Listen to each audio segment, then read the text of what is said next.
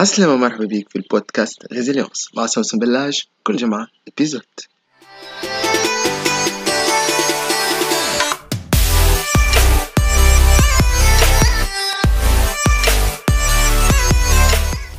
عسلامة أصدقائي كيفاش نبنيو صورة ذاتية أقوى صحية أكثر؟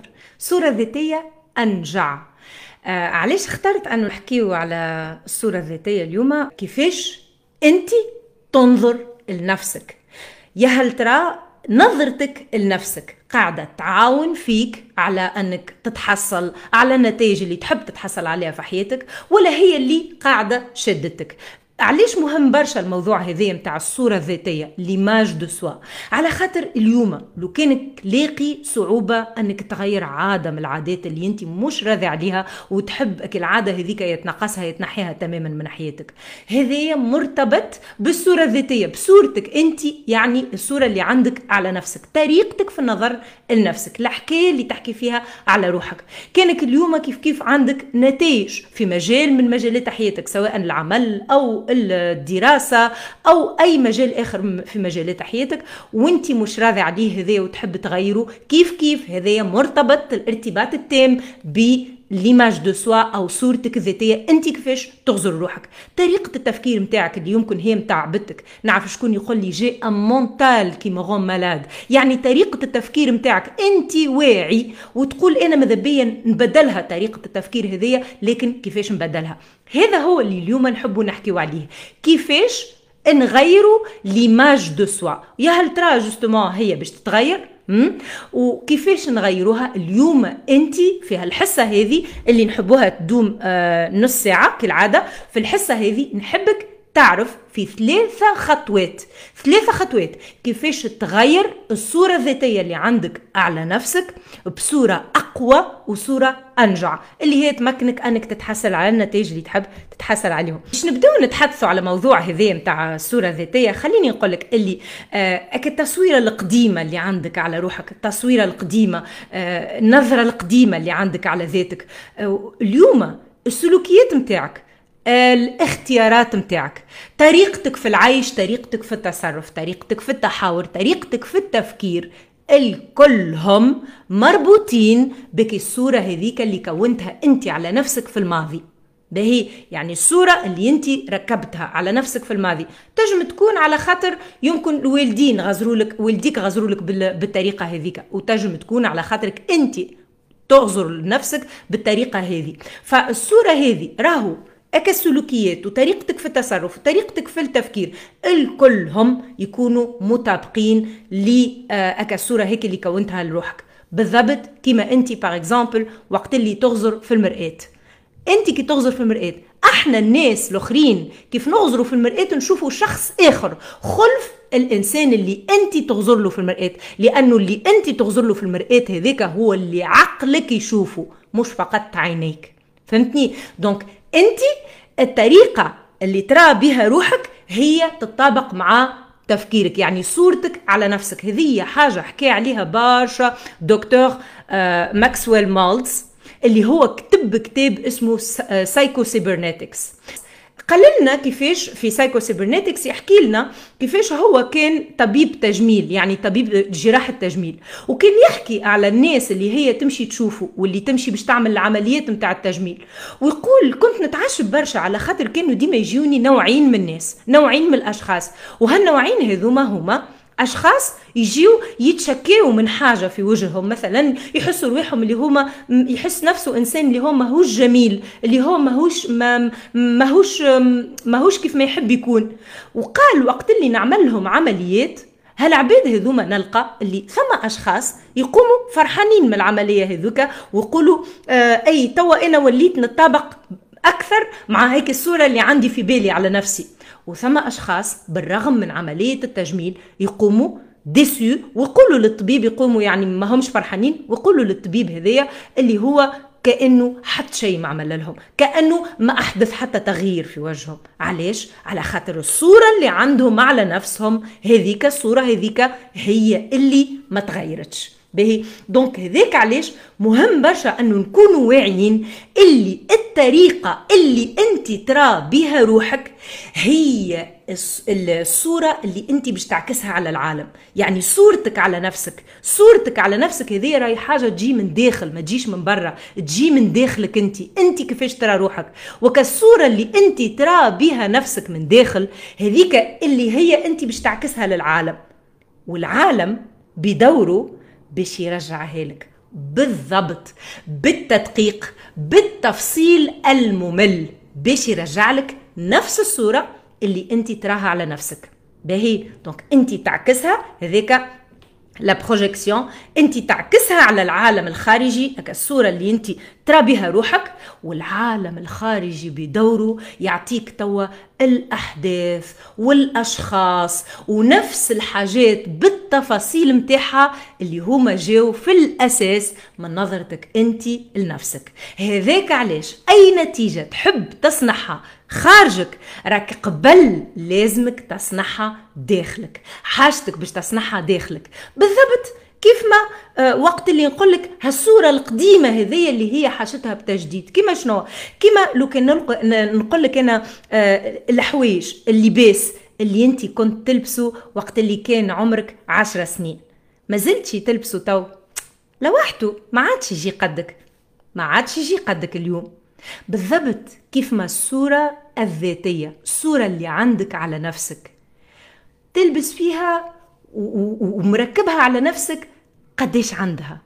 بدلتهاشي عملت لهاشي شوية mise à jour actualisation خاطر هيك الصورة هذيك هي بالضبط كما اك الثوب هذيك اللي قلت لك عليه. يستحق أنه يتغير. تستحق أني تتبدل. علاش؟ خاطرك أنت اليوم مش نفس الشخص اللي كنت عشر سنين التالي. تغيروا فيا برشا حاجات تغيرت طريقة تفكيرك تغيرت معاملاتك مع العباد تغيروا برشا حاجات. مالا أصدقائي كنا نحكيو على القوة متاع الآلة الإبداعية. الآلة الإبداعية واللي هي دماغك. الآلة الإبداعية واللي هي السبكونسيون متاعك دماغك ديما باش يقعد يعاون فيك.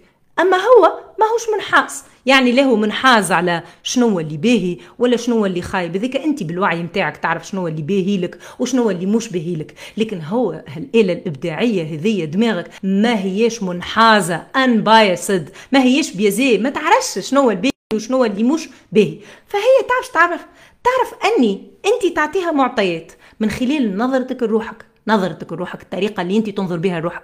أنت تعطيها معطيات. هي الآلة الإبداعية هذية باش تستعمل المعطيات هذيك باش تصدر لك نفس الأحداث. تصدر لك نفس النتائج. وانت تقول شبيها نفس الحاجات شبيهم ساعات نفس الأشخاص قاعد أنا نجبد فيهم في حياتي شبيها نفس الأحداث قاعدة تتعاود في حياتك. علاش؟ خاطر هالآلة هذية اللي هي دماغك تستعمل المعلومات الموجودة من أجل أني تخلق لك نفس الأفكار. نفس المعتقدات نفس الأحاسيس. هذيك هي. بهي donc أنت تو كيف تحب نتائج من نوع مختلف؟ كي تحب طريقة تفكير من نوع مختلف شنو اللي تعمل؟ باش الآلة العجيبة هذه تولي تعاون فيك. أنت تستحق. تزرع فيها عادات جديدة. انت تستحق تزرع فيها طريق تفكير جديد تزرع فيها حكاية جديدة على نفسك. وهذا هو اللي باش ناخذوه اليوم فك ثلاثة خطوات اللي قلت لكم عليهم. انت تزرع فيها بوعيك أفكار جديدة طريقة جديدة للنظر لنفسك حكايات جديدة تحكيهم على روحك. تحدي جديد ترفعه على نفسك. وقت اللي تقول فقط يعني باستا.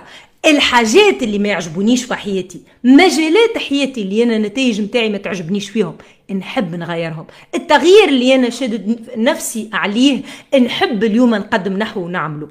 كما الحكاية هذه اللي نحب نحكيها لك اليوم وهي حكاية حكيم.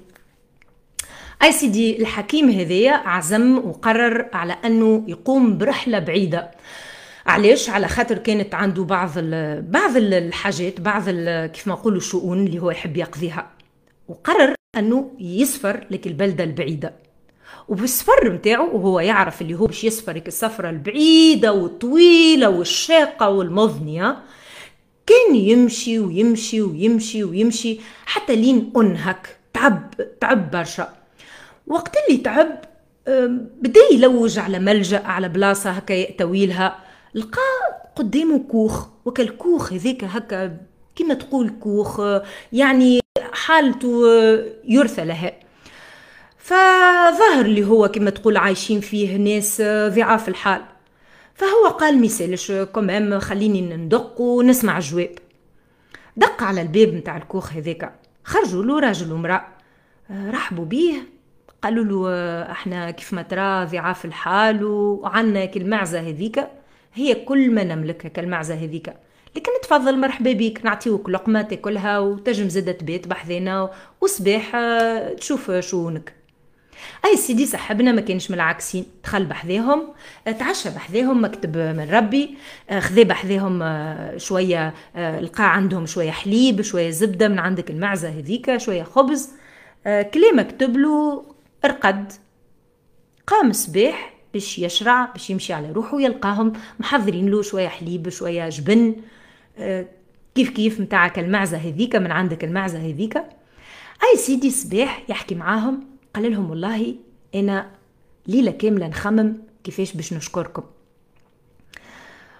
ليلة كاملة وأنا نفكر كيفاش نجم نجم نشكركم على كرمكم. وهاو الإجابة جات على الشكل هذايا. اسمعوني. أكل معزه هذيك بيعوها. غزرك الراجل لمرته في ذهول تام. شوكي. قال لها المعزة هذيك كل ما نملك.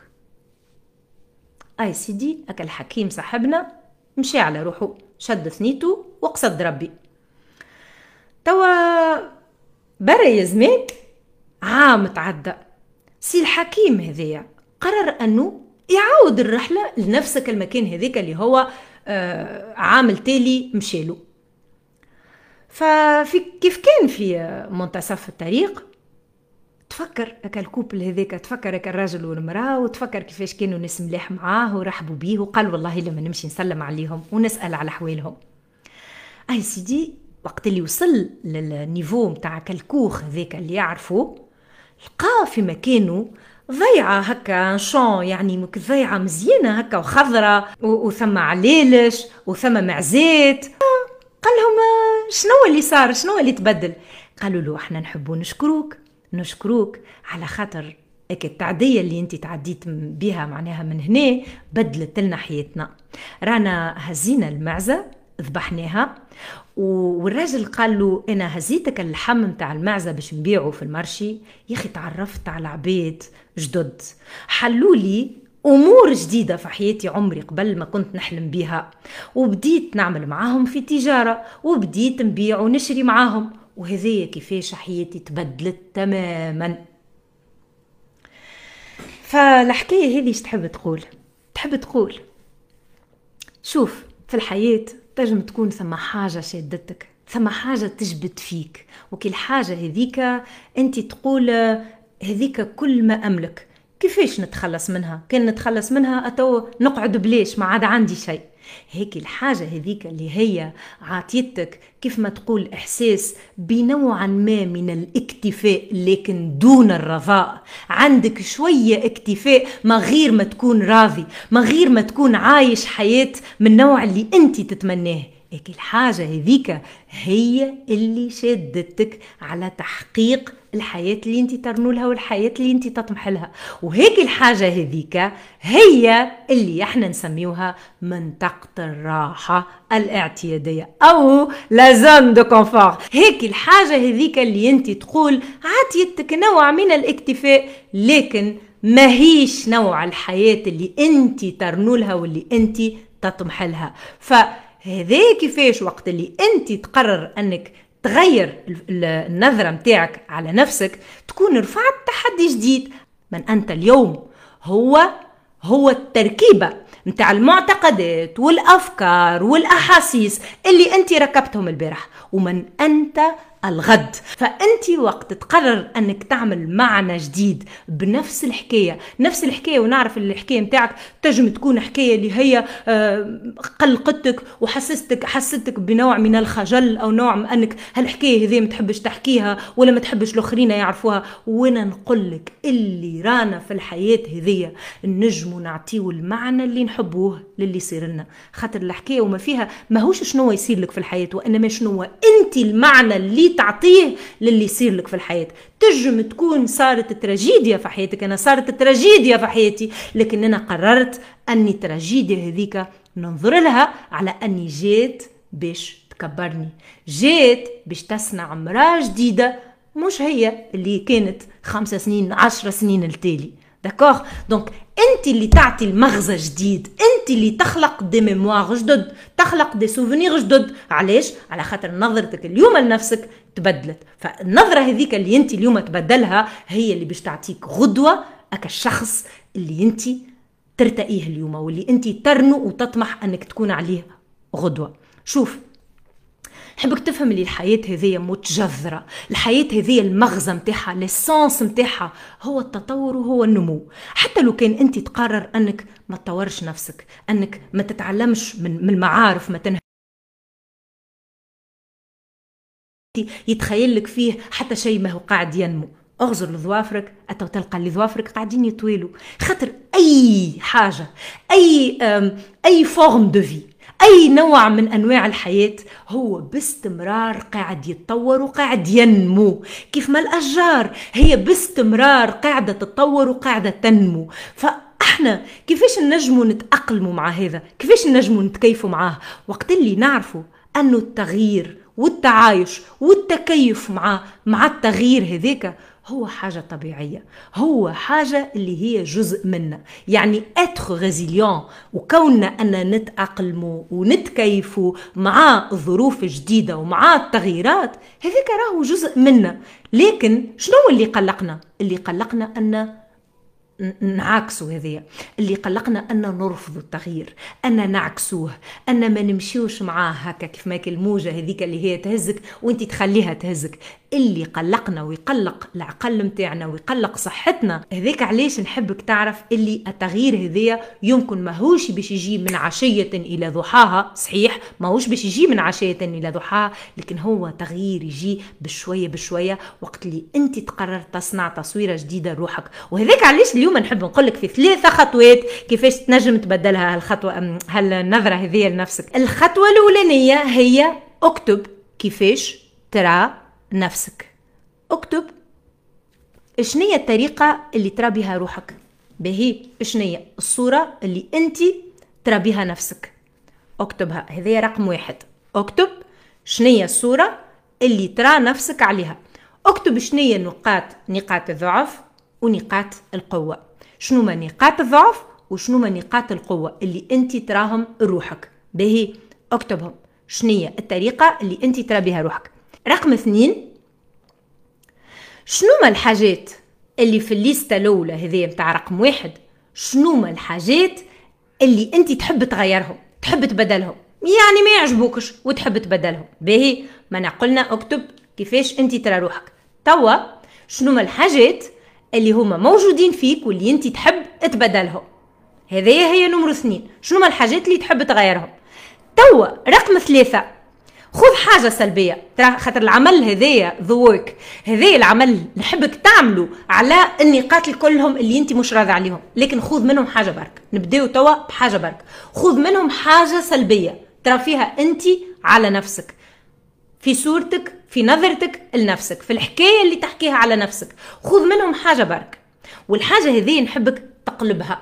يعني اكتبها واقلبها لعكسها. ومن بعد اقراها. أقراها كل يوم أقراها كل يوم. بهي دونك مثلا باش نعطيك مثال. مثلا يمكن أنت تقول على روحك أنا بخيل. أو تقول على روحك أنا حشام أنا حشام أنا بخيل. به. توا أنت كيف كتبتها هذيا؟ ومع الوعي مع كل وعي اللي أنت هالحاجة هذيا اللي أنت تحب تبدلها. توا كيف كتبتها؟ به كيفاش نجموا نقلبوها؟ نقلبوها باش تولي أنا إنسان عندي من الثقة في نفسي ما يكفيني.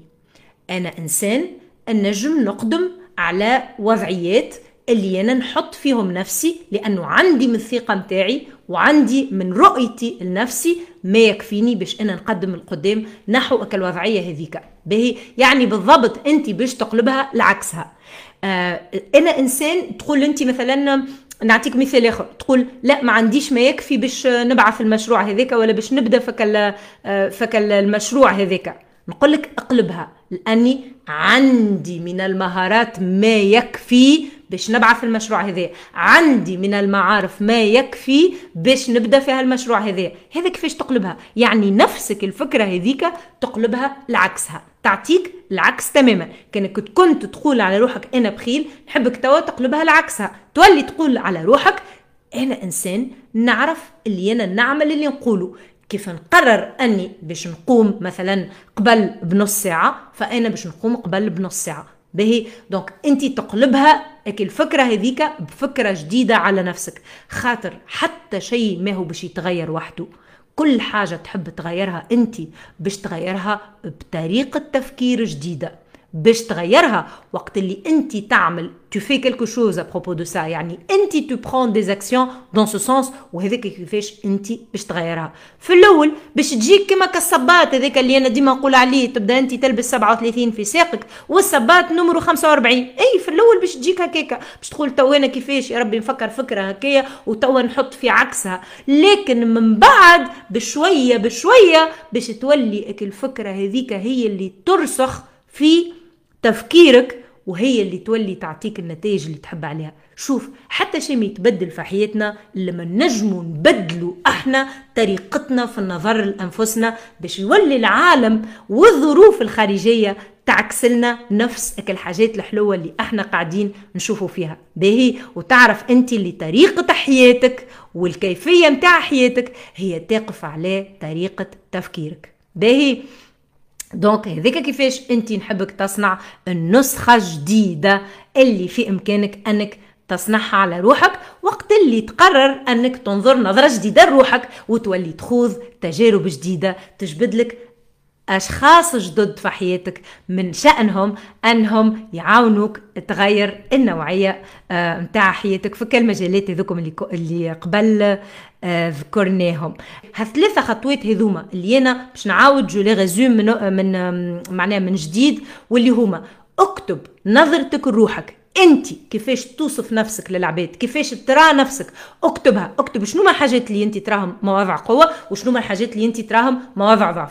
من بعد اكتب شنو ما آه الحاجات اللي هما انت تحب تغيرهم. شنو ما الحاجات توا برك اللي انت تحب تغيرهم وهات توا في نمرو ثلاثة خذ لنا حاجة سلبية واقلبها لعكسها اقلبها لعكسها واكتبها وكل حاجة هذيك نحبك تقولها كل نهار وتتفكر أنك تقولها كل نهار. وقت اللي أنت تبدأ تقوم بشؤون المنزل ولا تخرج ولا تقضي نحبك كل حاجة هذيك تقولها باستمرار لنفسك. خاطر هذا الآلة العجيبة اللي قلت لك عليها هذيك تعرف كيفاش يخدم؟ يخدم بالمعاودة. هذيك عليه وقت كنا صغار كنا كي نحبوا نحفظوا اش نعملوا؟ كي نحبوا نحفظوا كالآية القرآنية ونحب إيش نعملوا؟ نقعدوا نعاودوا نعاودوا نعاودوا فأنت بالضبط تستعمل نفس الطريقة هذيك.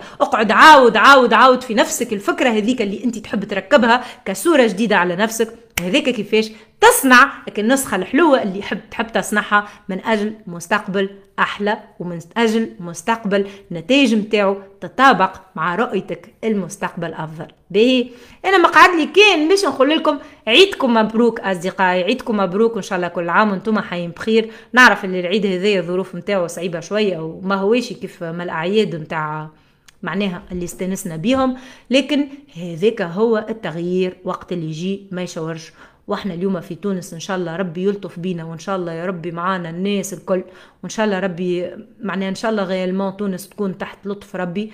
هذاك هو اللي نتمناه وإن شاء الله عيدنا مبروك وإن شاء الله كل عام وإنتم حيين بصحة وبخير. نبوسكم برشا برشا ونقول لكم باي باي أصدقائي. Revoir.